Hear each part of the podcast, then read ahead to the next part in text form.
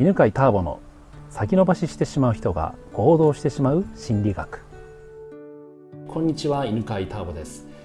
えー、今日もね安ヶ岳からお送りしてますが、えー、前回から引き続きしえちゃんそしてその前にね参加してくれていた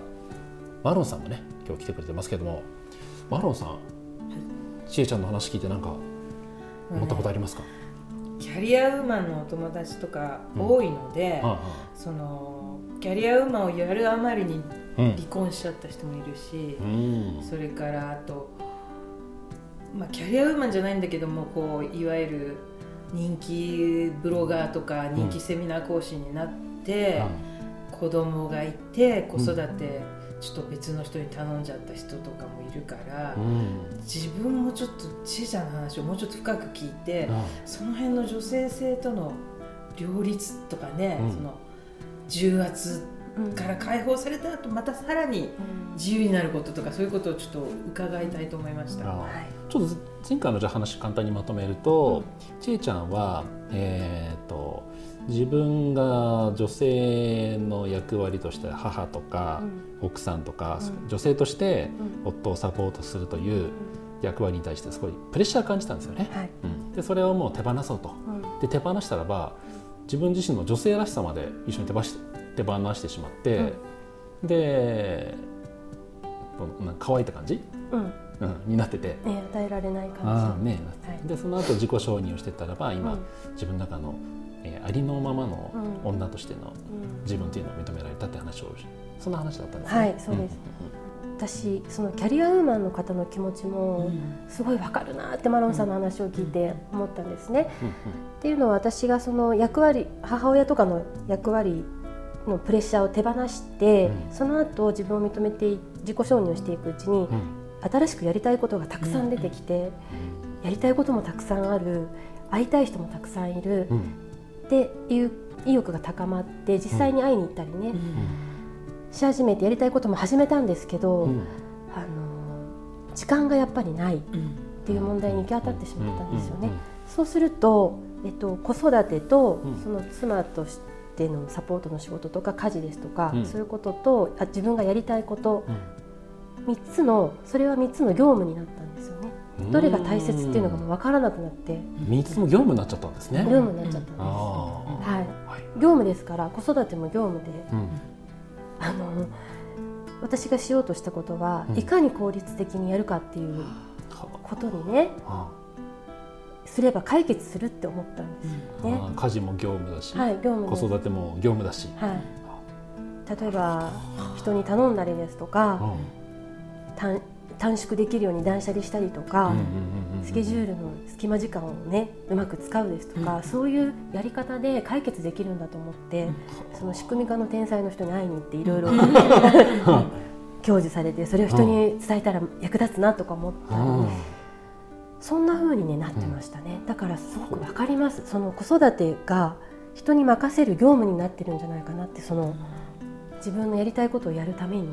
でも、本当に何が大切なのか、本当にね分からなくなるんだと思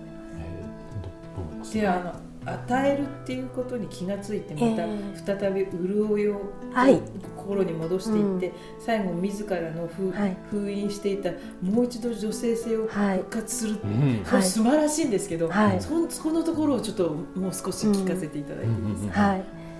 やっぱり必死だったと思いますね。その3つをやろうと思った時って、うん、必死に何かやろうとしている、うん、でもそれってやっぱり肩に力が入ってい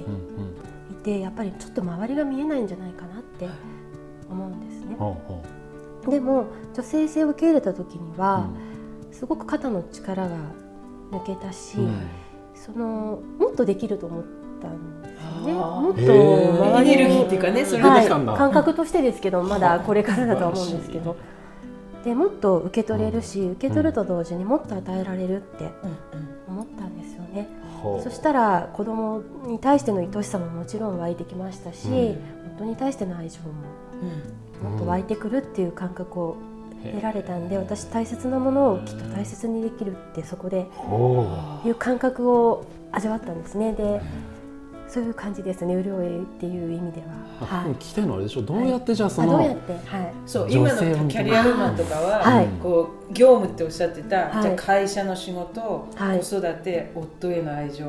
これをこうしえちゃんは、はい、なんか自分を本当にとこう研ぎ澄ませた時に大切なものってこう、ふわって浮かんできたんですか？自然に。そうですね。でもあの私の場合習慣的に大切なものは大切にしたいっていうふうに自分で思ってたので、はいはい、大切なものは何だろうっていうふうに自分に問うようにはしてましたね。うん、一生見失いそうになりましたけど、うん、それがやっぱり分かったっていうか頭の中で分かるっていうよりも、うん、心とか体とか。魂の声そう、うん、もっと。深いところの声ですね。はい。たなんでしょうね。タオさんの言う階段ルートの安心っていうものの中にうんと深いものがあってそれは本当に心に忠実な声を聞くっていうつながってる感じがしてそのタブさんのおっしゃる安心も本当に深いところで研ぎ澄ましていくと、今のちちいちゃんのこう心の流れが綺麗に見えてきて。素晴らしいと思いました。ありがとうございます。何をしたら、今ほら聞いてる人ってね、多分もう同じようになんか、ね、仕事と同じように家事とか、夫とか育児がね業務化してる感覚の人と多いと思うから、なんかこんなことやってみたらいいんじゃないですかって提案があったらば教えてほしいんですけど。そうですね。私、なんでそこに気づいたかって思ったんですけれど。自分の中のその大切な優先順位みたいなのが分からなくなった時に、自分にとってどんなつながり感が大切かなっていうふうに考えたんですよね。そしたら身近に自分のすごく一番身近にいる子供やね、夫に対して感じた気持ちが愛しいだったんですね。愛しさをとても感じてこの愛しい人たちを大切にしたいって。素晴らしいね、うん、それが大切なことっていうふうに自分で分かったなと思います。うん、な。じゃあその深いつながり感を感じた時に、結局それは子供とか夫に対してのつながり感っていうのは自分の女としての生まれてきた、そうですねねその女という自分が、だからこそ感じられる喜び、あそうそうですそうです。ったのかな、そうですね。だから女としての自分を喜びとともに承認できたって感じかな、はい、本当にその喜び女としての喜びの気持ちが強いです、ね、いや